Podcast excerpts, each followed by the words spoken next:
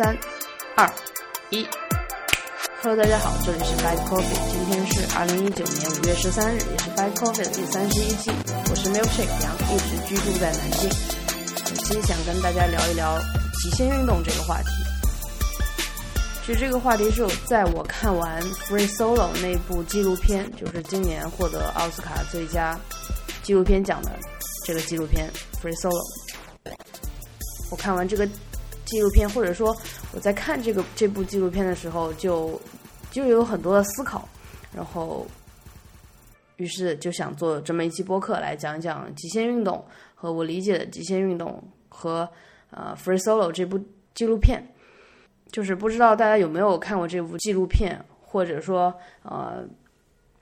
或者有没有看过这个关于这部纪录片的一些呃，哪怕是以微博也也好，就是他其实讲的是主人公 Alex，他徒手攀岩，攀岩上了那个著名的，就是其实是在 Yosemite 那一段的，就是就是加州和内华达州交界的那一处，那个 El Capitan 那个。叫酋长岩，他徒手攀岩上这个就是酋酋长岩，其中要突出的是，他是真的徒手攀岩，他没有给这个岩壁打任何的钉子这种辅助攀岩的东西，嗯，然后他身上也没有那些绳索把他就是有保护他，就完全没有。其实这么一听，或者说可能我们播客的听众。嗯，听完上面这一段，对什么最印象深刻呢？其实是 L Capitan。L Capitan 是苹果，也不知道 Mac OS 多少点多少了，反正是以前的一个系统。它也是你可能去那个苹果的壁纸里面，它可能还在，就是有一个尖尖的三角一样的那个呃山脉。对，就是这个山脉是呃，就是之前也从来没有人就是徒手攀岩过，攀岩上去这个 El Capitan。然后 Alex 做到了。与其说他拍的好，不如说只能说 Alex 这个人的事迹太令人呃赞叹了。然后他把极限运动做到了这样一个令人叹为观止，令他的怎么说同行也好，就是嗯其他的这种攀岩者呃都很惊叹的一个地步吧。所以最后获得了今年的奥斯卡这个最佳纪录片奖。在我看这部纪录片的时候，就有很多的很多很多的想法，几乎是每看一句，我都想停下来，然后想一想这个问题。呃，他给我很多的启发。然后，啊，我看这部这部纪录片也不止一次。呃，所以下面就主要跟大家聊一聊这个极限运动和让人让就是我们这些观众能肾上腺素好像。都能随着 Alex 来飙升的一种感受。那我想让大家想一下，什么是极限运动？如果你问一个普通人什么是极限运动，他可能会跟你讲说：啊，我觉得像类似对普通人来说，那类似这种过山车的体验就是一种极限运动。然后觉得跳伞或者滑翔伞或者对吧，诸如此类的，就是一种好像。平时做不到的一些运动，它称为极限运动。呃，其实在我看来，我觉得这些都不是极限运动，呃，这些只是让我不太舒服的运动。嗯，你想想过山车这种东西，就是在你游乐场里面你可以体验到的。然后我其实是一个不喜欢游乐场的人，我觉得游乐场很无聊，嗯，因为它是一个让你。感受重力加速度和一个旋转，就是离心力、向心力，就就感受这几个东西的，呃，一个大型的综合的娱乐场所。就是整体来说，我我可能看到的就是啊，这个重力加速度可能是多少，然后宇航员他们心里要能承受的重力加速度可能要到十个 G 这种。这种东西，我会觉得这种极限运动，所谓的极限运动，就普通人眼中的极限运动，是它是这样的。我并不是说我不敢做这个东西，只是他做了让我会觉得不舒服，没有任何的愉悦感。我首先跟大家分享一下，我就是这个这一生目前仅仅两次的这个过山车体验吧，都不是我主动要去的，只是陪朋友。嗯，就是大家都去了，所以就去了这种。好像两次都在上海，一次是叫欢乐谷，第二次是在嗯那个迪士尼乐园。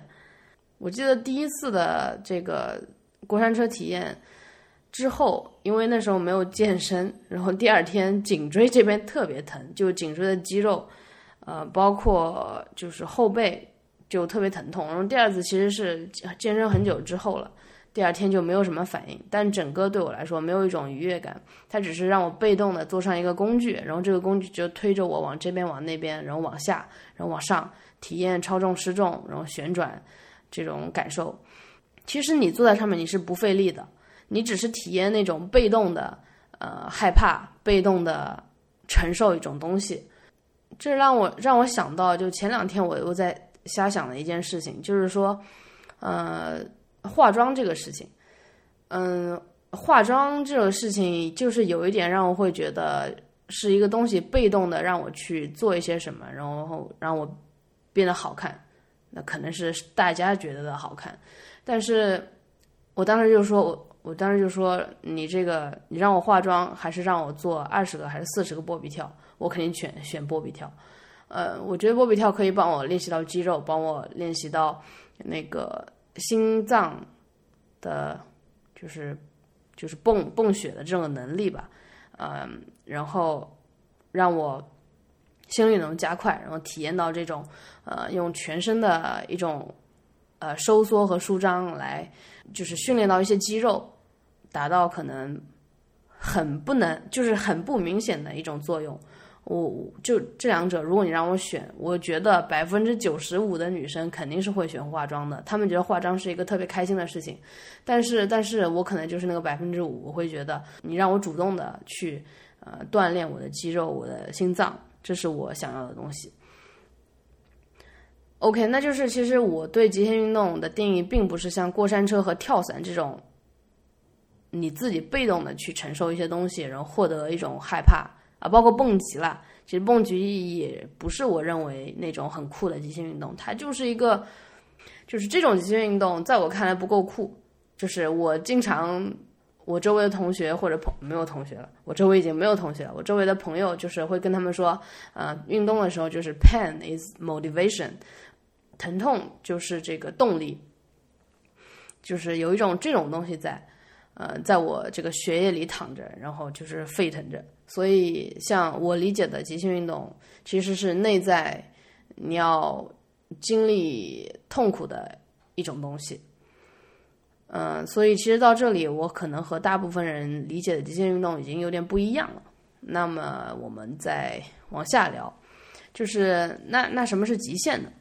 其实“极限”这个词，我在上半年我已经听了好多次了。有可能是我对这个词非常感兴趣。那首先，其实是过年的时候，我跟我爸爸妈妈去看那个《飞驰人生》，韩寒在那个电影里面讲到说，呃，最好的车手他就是能把控这个。呃，车的性能，然后找到最迟的刹车点。大家想一想，找到最迟的刹车点，这个事情就是一个不断要逼近那个最危险状态的时候那个点之前的一点点的那个点，这是一种极限。呃，然后第二次我呃感受到极限这个词的时候，是在看那个应该是。看 The Final Table 里面，就是各国的大厨在比拼厨艺的时候，这个评委经常说：“哎呀，我要看到谁来 hit boundary，就是来碰撞到这个边缘的地方，碰撞到边界，然后再怎么样在菜里面做出一种创意的东西，然后呃让评委喜欢，然后不断达到厨艺的一种极限。”这是第二次听到这个极限的东西。然后第三个就是，其实是我一直一直在自己的运动里面能感受到的一种极限，就是，呃，我是一直在运动的人，然后运动是生活的一部分，呃，当做一些特别难的运动的时候，或者说，嗯，不要说特别难的吧，就是很普通的，比如说有氧，呃，大家都会跑步，呃，但是有氧。你做久了，你会有一个，嗯，你会觉得它变得轻松了。其实这时候你需要提高你的速度，或者提高，嗯，哪怕你那个如果跑步机它是可以有那种升降的，你可以稍微提高一些它的难度。有氧运动它是一个你会习惯它的这个强度的一种运动。如果你不主动提高它的难度，那你减脂或者说呃运动的效果就不会很好。就是有氧运动它就是这样子，人就是能适应这样一个东西。不断的适应，所以有些人可能跑步跑步跑步也没有什么用。其实一部分的原因在这里。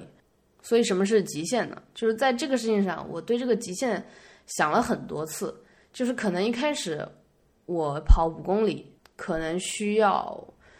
我我一我最一开始五公里是跑不下来的，就是一开始只能连跑带走，走个三公里，三点五公里。这个是那个二零一四年那时候我开始跑步的时候，就是有真实记录在的。然后到后来，可能五公里跑四十六分钟这个样子，然后再到后来，可能现在最快的时候五公里可以就是跑个三十四分钟，或者说三十小几分钟往这个方向跑。然后其实他不断的往三十小几分钟跑，这就是一种极限，就是往极限逼近的过程。其实如果你要问。当时那个二零一四年跑只能连跑带走，弄三三公里的这个人和现在这个我，他们这两个人对这五公里的感受是不是一样的？我觉得作为我自己，我可以就是 definitely 来讲，我觉得痛苦是一样的。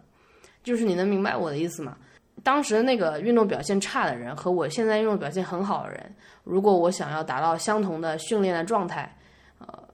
我所受的痛苦是一样的，就是我不能瞎扯，说我现在五公里跑三十分钟，我现在就不痛苦了。教练经常讲的一句话怎么说呢？就是说，如果你觉得没有痛苦，那这个其实就没有练到，没有练到，那就是没用，你就要增加你的训练。其实我这么多年来的一个运动，其实就是慢慢的让身体能适应一个高的表现呃水平，然后去不断的逼近自己身体的一个极限。当然我知道现在这个远远还没有达到那个极限，因为你随着你身体素质越来越好，你需要做的运动量会越来越大。但是同时你也更更有效率的来锻炼到你的肌肉，这种痛苦是要承受的，就就是你运动表现，然后和你运动的成果，可能就比三呃几年前那个只能跑三公里连跑带走的那个人要好很多很多。但是这个痛苦是不能少的，这个痛苦的这个这个过程是不能少的。所以就是我之前说的，pain is motivation。之前和波智的主播婉莹说，嗯，pain is motivation 的时候，就就有点被嘲笑，说什么 pain is motivation，就是其实我想解释的就是，你知道获得这个这这个痛苦之后的东西是什么，所以我要主动承受这种痛苦。然后再聊到这个极限这个词，像过山车、跳伞、蹦极这种太被动。很被动，寻求痛苦的一种方式，在我看来，可能就是 nothing。我对这个一点兴趣都没有。然后，但是，比如说像慢慢的训练，提高自己的表现能力，像赛车里面不断找到那个刹车点，像这个 final table 里面主厨也找到他们的，比如说知识的边界吧，只能这么说了，知识的边界，然后去做一道特别美味的菜，对我，在我看来是我所理解的极限。然后有些人会觉得极限运动很酷，我也是这么觉得的。比如说跑酷和这个自由奔跑 （free running），就是在电影里面啊，或者说你你可以去 YouTube 上呃上面搜一下 parkour，呃去搜一下跑酷，那个行云流水般的像小猫一样的啊滚来滚去的这种呃东西，就会让你觉得哇太酷了。但是当我拿到那个《跑酷健身》这本书之后，看到其中就是，我看一下，在二十二页，二十二页这个三点一点二营养和能量补充这里，它有十项营养原则。我觉得我一旦把这个十条读掉，大家都觉得这个啊就是 so boring。比如说，他说食物需要多样化，但分量不宜多。比如说，少吃油腻食物。食物不宜过咸，少吃甜食，多吃全麦产食品，多吃蔬菜和水果，少摄入动物蛋白，适量饮水，少食多餐，健康的烹饪。哇，这是要看来跟减肥没有什么区别。嗯，但是这个就是顶级的跑酷选手，他为了达到呃让身体素质达到一个很高的标准，他必须要做的努力，或者说，呃像我这种人就觉得这就是我的饮食啊，或者说对吧？这十条基本上就是我我饮食就是这个样子的。嗯、当然我是不会跑酷了，只是说嗯、我看到这十条的时候会觉得特别亲切，然后觉得自己在这十条上面的努，就是不需要做任何的努力就可以达到这样的一个状态。所以说，而且我最最一开始接触跑酷这项运动，其实是因为我喜欢去学做菜开始的。我在那个 YouTube 上面有一个叫 Tim，就是一个英国的跑酷选手叫 Tim，然后他和那个 Jam Oliver 有做过几期节目，关于呃素食素食主义者就是怎么来做菜的。他是一个跑酷冠军，然后得过好多跑酷冠军，然后整个身体素质特别好，但是他是一个就是严格的素食主义者嘛。呃，一早起来就吃好多好多这个蔬菜打成的蔬菜和呃那个那个水果打成的那个就 smoothie 这种东西，然后开始一天的训练。就是那个时候会让我很有点震惊，会觉得嗯、对身体素质这么高的一个人，他竟然可以不吃肉，然后达到这样一个状态。他的体脂常年只有百分之五到百分之六，然后为了作为对比啊，就是 C 罗的体脂是常年在百百分之七左右，所以差不多是一个很专业的、这个很优秀的运动员的一个身体。就是当你知道跑酷选手他可能是严格的素食者，可能是严格的严格饮食的。呃，甚至是早睡早起的人，你还觉得这这项运动很酷吗？你可能觉得，对吧？就好像很 boring 了。嗯、这个就是也是我想表达的一个点，一个作息就是早睡早起这个事情。就我们常常在社交媒体上，他会告诉你这是老老老年作息，我觉得不是这样的。就是我觉得要打破这种思维的思维的方式，或者说这个人九九六，他就是一个优秀的员工。嗯，是很不能划等号的。就在我看来，就是这个作息和他做了什么，肯定是，我觉得但凡有点脑子的，应该会觉得就是不能画上等号。但是可能大众媒体的一宣传，他就会觉得像我这种十点半睡觉的人就是老年作息，甚至我妈都会嘲笑我说：“哎呀，就是我是一个出门就拿着保温杯的人，然后严格的控制饮食，自己也不会买零食，买零食还会觉得就是老吃黄瓜嘛，就是这种会被会被取笑。说实话，真的会被取笑。然后或者说出去吃饭，就是自己为了这个饮食，还要跟大家解释说，嗯，这一餐可能我不想不想喝酒。呃，就前几天去那个朋友家吃饭，也是我自己带了一个。green smoothie 带过去喝了一下，我说今天这个喝完我才能吃其他东西，就差不多这种严格的饮食，呃，会带来生活的一些不便，然后人家会觉得哇，你这么健康，因为有的时候健康就等于无聊，健康就等于你老了，你追求追求养生这个事情，哎，我就是这个是我不不能理解的，就是就是好吧，对我是。很健康，可能我的目标跟大多数人不一样，这个样子。OK，聊到这里，我觉得可以开始讲那个《Free Solo》这部纪录片。就这部电影，大家看完预告片之后，可能会觉得，就是跟之前的想法一样，妈，这个太厉害了，这个人怎么就什么都不借助攀岩上这个 L Capitan 呢？其实我遇到这个问题的时候。我第一个想法并不是说他有多酷，我第一个想法是说他是怎么做到的。虽然最近我开始反思自己的实用主义，呃，好像走到实用实用主义的一个一个巷子，就是走进了死胡同。但是确实，我看到这部电影，第一第一个问题就是他怎么做到的。带着这个疑问，我看了这部纪录片。嗯、首先有一种稍微恍然大悟的感觉，另外就是他的一些方法论和我自己对做事情的方法论是有重合的。Alex 这个人，他常年他大多数的时候他并不是 free solo 的，呃，free solo 可能是一个里程碑式的，对他来说可能是一个表演，或者说里程碑式的对自己的实践。像他其实他在二零一零年自己出了一本书叫呃《Alone on the Wall》。就是孤身绝壁吧。然后他给自己写的这个纪录片，呃，里面就提到说他自己百分之九十五的时间是嗯有保护措施的那个呃训练过程，或者说准备阶段。像 Alex，他就是其实他这这是一个准备很久的过程，不是说我今天坐飞机坐到了这个 Yosemite 这边。我就要爬上 El Capitan，然后就我背包也不要，然后我就徒手爬上去。其实不是这样，他花了很久的时间。首先是爬了其他的山，积累了那么多经验。在这一本书里面，他写到他自己其实有一个小本子，然后这个本子会记录他每次攀岩的过程。他在遇到这个 El Capitan 的时候，他把整其实整个阶段，就是如果看纪录片的话会知道，他把整个阶段分成了多少段。多少段？具体的数字我忘了。就是每一段难点在哪里，他会自己把这个，嗯，整个过程分解成每一段，每一段包括哪些动作，然后这些动作，呃，会有难度的等级，然后，嗯，也就是这个叫 Yosemite Decimal System，Yosemite Decimal System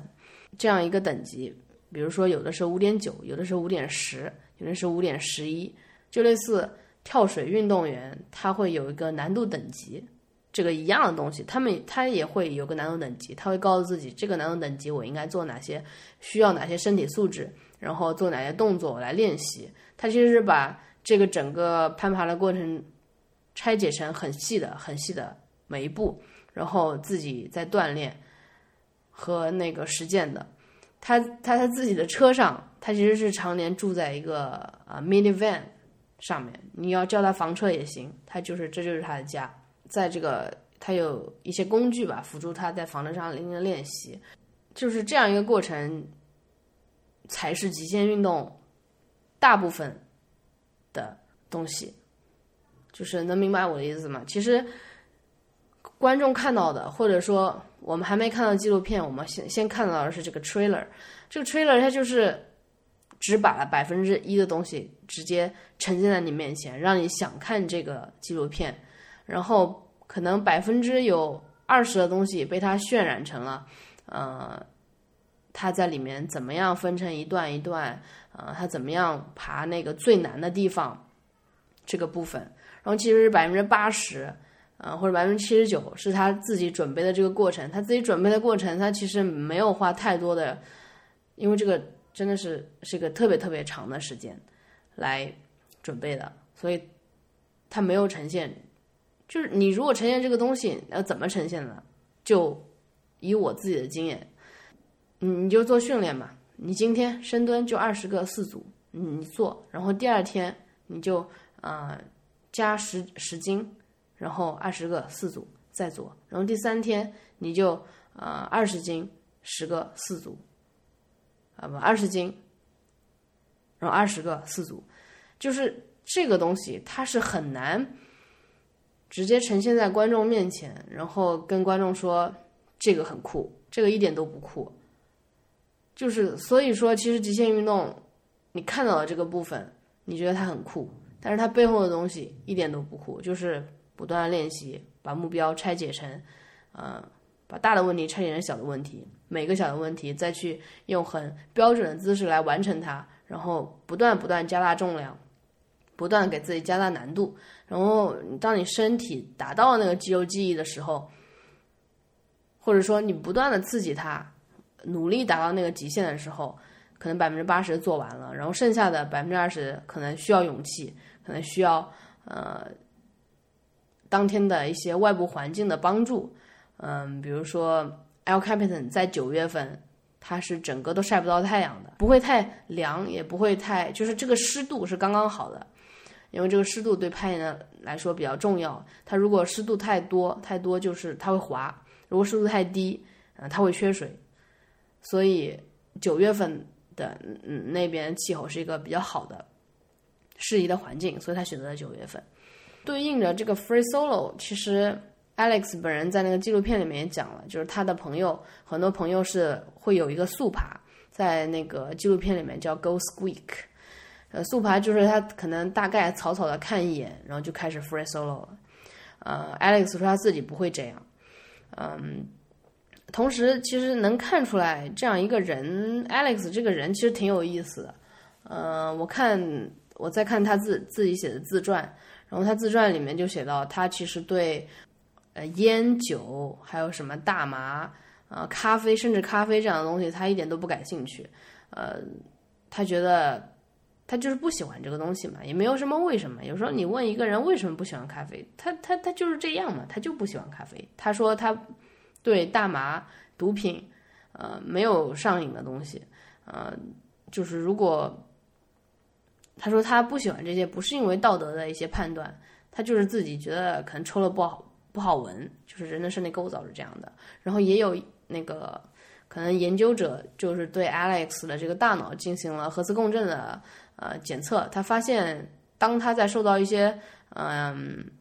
就是他的杏仁核跟普通人杏仁核是不一样的，呃，这里链接到有有一期我们讲这个选择的如何选择，和小果汁一起聊如何选择的，就是里面有讲到说杏仁核这个东西是，呃，你直接能感受到的一些刺激，就比如说你吃了零食你开心，呃，比如说。你先化妆了，你就开心，就这些很直直接的刺激，杏仁是杏仁核啊控制的，啊，但是 Alex 这个人就是无论受到怎样的刺激，他杏仁核都没有什么反应，呃，所以说这也是一种他自己会觉得这个就是酒啊、咖啡啊这种东西对他来说就是 means nothing。刚才说到，在整个纪录片里面，Alex 他的这个情绪都比较稳定。包括当他最后已经爬到那个 El Capitan 上之后，他是稍稍有点激动，然后和给女朋友打了个电话，然后说：“嗯，I'm delighted。”哎呀，我当时就想，妈呀，就用这个词啊，这个词就好像我给我妈打了个电话说：“嗯，妈，我今天挺高兴的。”然后他女朋友的反应就是：“嗯，就就这样而已吗？”就像我说的，其实百分之八十的东西他在平时都已经做到了，然后百分之呃二十的东西他可能当天呃需要那种专注，然后他又恰好有了这样一种专注，所以把这个很难的事情给完成了，就是这样一个完成这样一个难的事情的过程。呃，对他来说，可能跟跟跟我跟我的感受有有类似的地方，就是说日常的训练，可能我今天这个。嗯，一共八十个深蹲和明天这八十个深蹲，呃，他都是一一直要做下去的。就如果那对 Alex 来说，就是一些呃动作，一些呃动作的训练和这个呃攀攀爬的这个，主要就是动作的训练和这个力量和保持身体素质，就是每天要做的事情。然后他只是巧了，在九月的那一天，他完成了这个特别厉害的，没从在世界上从来没有人做到的东西。呃，但是这并不能。刺激 Alex 这个人，看他可能他喜欢的，我我是猜想啊，就是平常更多的做练习。其实《Free Solo》这部纪录片为什么得到那么多的关注，也是因为他爬的时候就是什么都不借助，或者说他就是把自己直接放在了跟死亡特别靠近的地方。呃，在这个这部这书呃这部。纪录片吧，就是一些推荐的人里面会有有有些人会说这个什么什么专注让人忘记恐惧。我觉得专注专注是一个状态，与其说专注让让人或者让他忘记恐惧，那不如说是专业让他忘记恐惧。就是有些事情可以达到专业的地步，你你就知道你下面无论是火还是还是水还是就什么都没有，你都不会掉下去。嗯。这样一种专业吧，就是你就是训练有素，你你就想想国家队的那些跳水的人，他就是能在这个水花压到这么小。就还有在之前看到林丹，他要打羽毛球，他从他羽毛球从这边拿他直接能打到就是对面，他放一个就往对面放一个球球桶羽毛球桶空的，然后他从这边都能打到那个洞里面，这就是一种专业。我觉得如果这个。你要告诉林丹，呃，你如果打不进，然后这边有一个箱子，你就掉进了深渊。你可能告诉他，他会心理上会产生一些东西，但是他专业上他还是能打进那个洞，或者说百分之九十九点九的概率他能打到那个洞。所以这里我觉得有一部分可能是 Alex 的心理承受能力也特别强，因为在这个书里面，他自自己写的自传里面，有的时候他说他爬，嗯，他说他攀岩的时候。嗯，有一些些时候也想说，为了给攀岩找点乐子，就不把这个准备东准备工作做做完整。他会觉得，呃，加一点好玩的事情，就是所谓的不把这个准备工作做好嘛。他会觉得还还是有点意思，但是就知道有一次他还是摔下摔下来了，就是有了这样的事情的发生。你要说是心理作用，我觉得他还是专业。就是如果你把如果把这个攀岩当成他的事业来看的话，这是他嗯专业技术过硬的一个标准。你就想想我国的这个运动健儿，他们训练到那种肌肉记忆，他们只是在一个心理不太不太需要心理素质的情况下做到那么精准的动作。那 Alex 可能对吧？说不定他这个杏仁核始终不受刺激，然后就是。呃，常年的训练让他就是所有的先天和后天的条件加起来，让他这个心理素质变得特别好。让心理素质控制心理素质也变成专业的一种，呃，就是专业必备的一种东西的时候，他好像这一切就顺其自然的发生了。这也是我看了这个纪录片之后觉得 how to，就是从我实用主义的实用主义者这种观点来看，就是如何做到这件事情。嗯，当然知道如何做到这件事情和我自己去实践是两码事。就是我只能说，我试着去感受 Alex 这个人，试试着从从一种很朴素的角度，然后然后去理解啊，去感受他如何做到这个事情，并被拍成了那嗯那个一部特别棒的纪录片。还有就是在这个准备的阶段，呃。还能让我联想到的是，就是 Alex，他是自己会在就之前说到，他会自己在车上来做一些训练，车上有一些工具辅助他训练，然后在呃真正攀岩之前，他会会会思考这个过程，就在心里一遍一遍的去演练，心里去演练这个尝试，就是去模拟自己爬上去的过程。在我看日剧《白色巨塔》的时候，就是第一幕。就是主人公在一个窗窗前，然后是一个洒满阳光的窗前，闭着眼睛在啊做一些动作。我当时以为他在弹，就是拉小提琴之类的，后来才知道他其实是嗯假装自己在呃做手术。就是做手术也是一个特别需要精准动作的呃一个操作。然后就这些东西。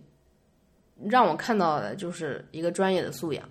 就是也就是说，如果说他是专注让他忘记恐惧，我觉得不是说专业让他恐忘记恐惧，因为对他来说，这就是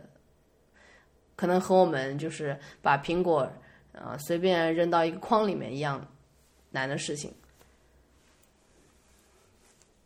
然后 free solo 一个是就是死亡说死为什么要把自己放在跟死亡特别靠近的地方，然后然后这个还就是没有工具嘛，他爬的时候没有工具会让人觉得妈太厉害了。然后那其实他准备的时候是用运用了一些工具来准备的，啊，就是但是这个准备的过程就像我说的，准备的过程就是很无聊，让人觉得。哎呀，你怎么吃素啊？你怎么……呃，对，Alex 这个人也是吃素的，就是就种种的无聊构成了这项极限运动最酷的地方。Free Solo 还有一个点是，也是让我想法很多的地方，就是说这个专注这个事情。呃，Alex 说他在攀岩的时候，如果旁边有一阵风，或者说一个爬虫，呃，都会影响到他的训练。嗯，一般的时候会戴着耳机。然后听歌，然后甚至他会用这个苹果的嗯播放器来播放器的，就是每首音乐来计时，呃，记录自己爬了多久。也只有在很少的时候，他会去关注到周围的风景。呃这这这个东西就让我想起我自己，就是其实也不多了，但是近年来已经次数算多的，我爬紫金山的一个过程。嗯，以前老就是听到一些文章或者说什么来说，呃，你爬山的时候要注意周围的风景这句话。然后现在我慢慢的就通过自己的实践，我觉得，呃。对我来说，我爬山就是爬山，然后我感受的，我想去感受和关注的是我心率上来的过程，呃，心率心率上来之后的感受，然后然后我怎么用我尽量利用我腿部的肌肉和臀大肌来呃削减我腰部需要的力量，就是我想锻炼到哪块肌肉就锻炼到哪块肌肉这种动作，我希望。我达到是这样的东西，我对周围的风景，呃，一个是真的没有多余的这个心率来分给这些风景，第二个就是我要认真的看着这个石阶，呃，防止自己滑倒。所以对我来说，沿途的风景就是是让我分心的一个东西。我觉得 OK，如果我抬头，就是我是注意不到风景的人，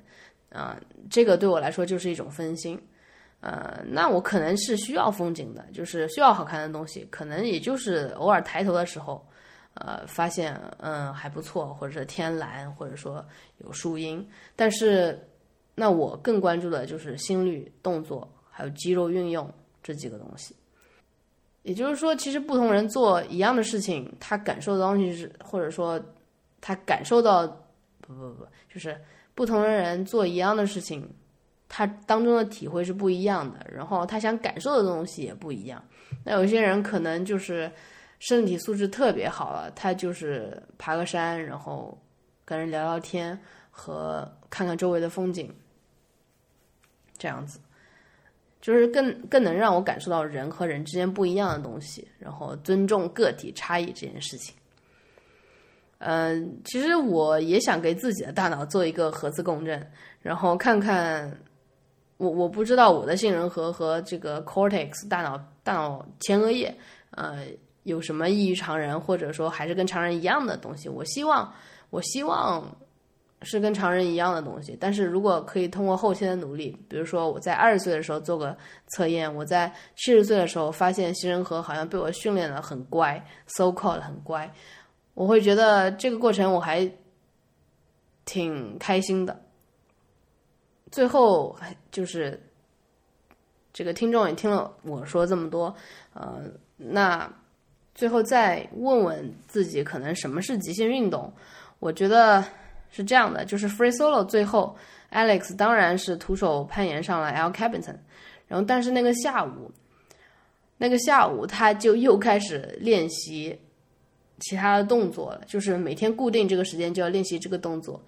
呃，也就是跟我一样有良好的作息，就是会把自己的计划安排的很好，然后每天做哪些嗯事情，然后以便我比如说八月份要实现那个目标，所以我五月份的今天要做什么事情，就这样一个事情，就是他没有特别大的欣喜狂喜，或者说跟妈妈分享这一切，嗯，他就是。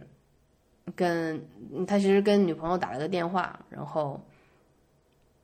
就今就这样就这样子而已了。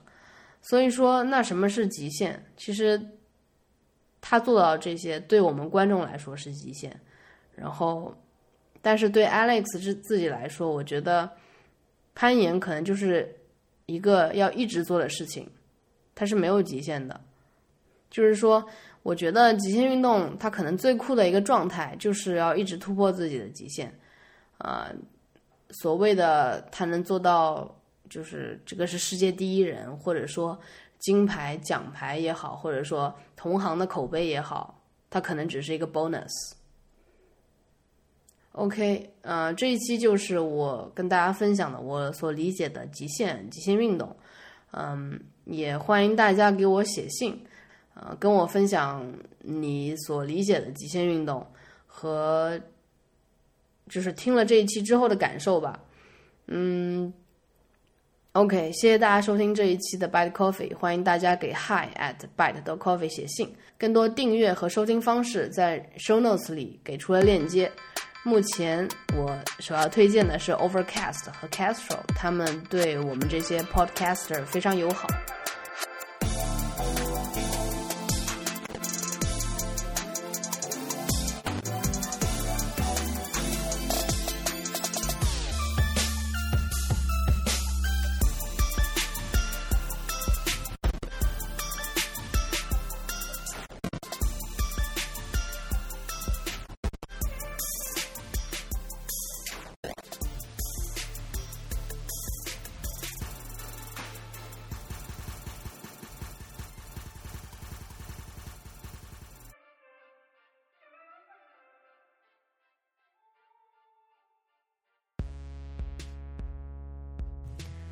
三、二、一，嗯，在这个纪录片里面，Alex 和女朋友，然后这个女朋友在他看来一开始是 kind of 算是一个攀岩的人，因为没有那么专业，没有他那么专业。然后在整个，因为 Alex 可能从小的原因，他对他没有对别人说过呃 I love you 我爱你这种话。然后这这件事情其实也是我这个最近觉得很有意思的一件事情。你包括爸爸妈妈跟孩子之间，可能年轻人会稍微好一点，但是也会有那种好像说我爱你会尴尬，或者说真的是从来没有说过我爱你，就是可能跟我同龄的人都会这样。嗯，Alex 自己也有这个 issue，但是他最后最后他攀爬上 El Capitan 之后，他和他女朋友说了 I love you。就这个这这句话，就是在纪录片里面没有被强调，但是我有 kind of 注意到了，呃，会觉得这是一件很有意思的事情。我希望可以在以后的播客里面去聊，为什么很多人从来没有说过“我爱你”这句话，和嗯这句话需要练习吗？因为在这个纪录片里面，Alex 和他女朋友就一直说：“嗯，我要多多加练习这句话。”就在我看来很有意思，好像这样特别有感情的事情，也可以用机器的方式，用练习实践的方式来呃达成。最后还是谢谢大家收听这一期的 Bad Coffee。